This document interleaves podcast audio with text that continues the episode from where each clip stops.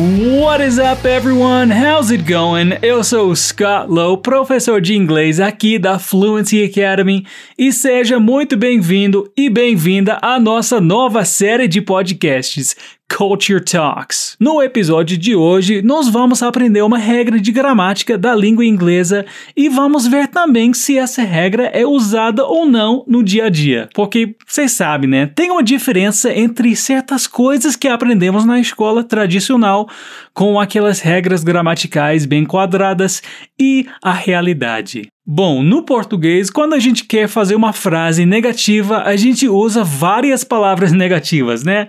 Parece que quanto mais palavras negativas na frase, mais ênfase a gente dá. Eu sempre penso na frase eu não quero nada não. Ah, não quero nada não. Então, no Brasil, quando alguém te pergunta se você quer alguma coisa e você quer responder que não, você pode dizer eu não quero nada não.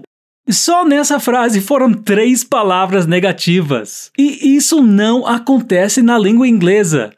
Em inglês, frases negativas só podem ter uma palavra negativa. Vou falar isso mais uma vez. Em inglês, frases negativas só podem ter uma palavra negativa. Por exemplo, se eu quero falar não tem ninguém aqui, eu não posso usar a palavra não e a palavra ninguém na mesma frase. Então, como é que fica?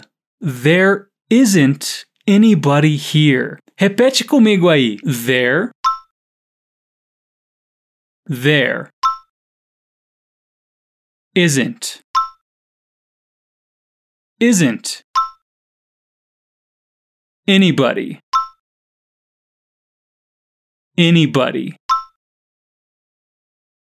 Here. Here. There isn't. There isn't Anybody here? Anybody here? There isn't anybody here. There isn't anybody here.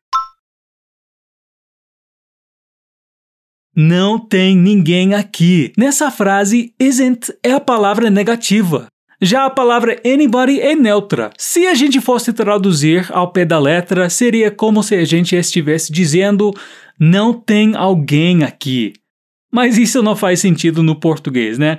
Então, não tem ninguém aqui. Em inglês, there isn't anybody here. Porque, como eu falei antes, só pode ter uma palavra negativa numa frase negativa. Então, nesse caso, é isn't. There isn't anybody here. Mas existe uma outra forma de dizer isso. Ao invés de usar isn't e anybody, podemos dizer There is nobody here. Repete em voz alta para praticar aí. There. There is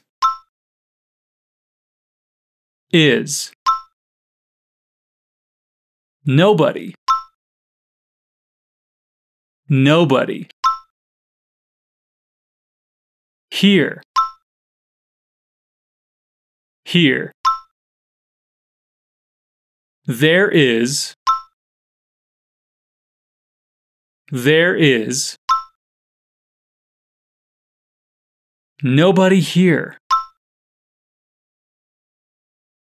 Nobody here.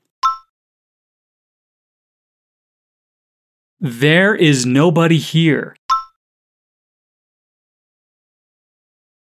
There is nobody here. Essa frase também é traduzida como não tem ninguém aqui. Só que dessa vez, nobody é a palavra negativa da frase. E se você dissesse there isn't nobody, eu, como falante nativo, eu ia entender que tem alguém ali sim. É só pensar naquela regra de matemática: menos com menos dá mais. Então, duas palavras negativas dão um sentido positivo para a frase. Isn't negativo mais nobody negativo dá positivo. Mais ou menos assim. Uma outra forma de fazer frases negativas é colocando a palavra no entre o verbo e o objeto. Por exemplo, I have no money. I have no money. Eu não tenho dinheiro. Repete aí. I have. I have. No. No. Money. Money. I have no money. I have no money. Another example, outro exemplo, she has no choice. She has no choice. Ela não tem escolha. Ela não tem escolha. Repete em voz alta aí depois de mim. She has.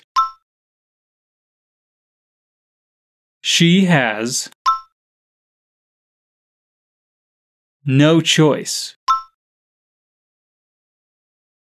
No choice.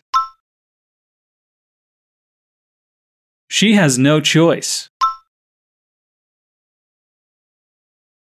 She has no choice. E você reparou que o no é a única palavra negativa da frase? Como eu falei antes, uma frase negativa só pode ter uma palavra negativa e nesses casos é no. É fácil, né? Pois é, mas como sempre existem exceções. Mas calma, é bem simples, tá bom? Apesar de não ser gramaticalmente correto, é bem comum que falantes nativos do inglês usem sim duas palavras negativas em frases negativas. Então você pode acabar encontrando isso em músicas, filmes, mas são sempre contextos bem informais. Dois exemplos. Uma música da Cia, Cheap Thrills. Nessa música, ela diz I don't need no money. I don't need no money. E isso significa eu não preciso de dinheiro. E ela está usando don't e no, duas palavras negativas.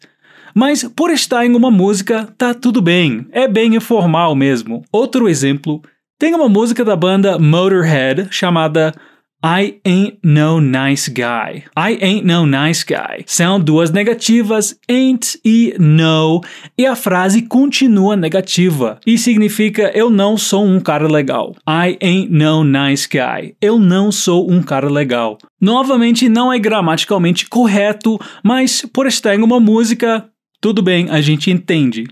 Esses dois exemplos foram de letras de músicas, mas as pessoas também usam double negatives em conversas do dia a dia. Double negative é o que a gente chama quando você usa duas palavras negativas em uma frase. E se você quiser usar, saiba que é bem informal e tome cuidado para não confundir quem está te ouvindo. Porque, ah, pensa aí no verbo steal, por exemplo.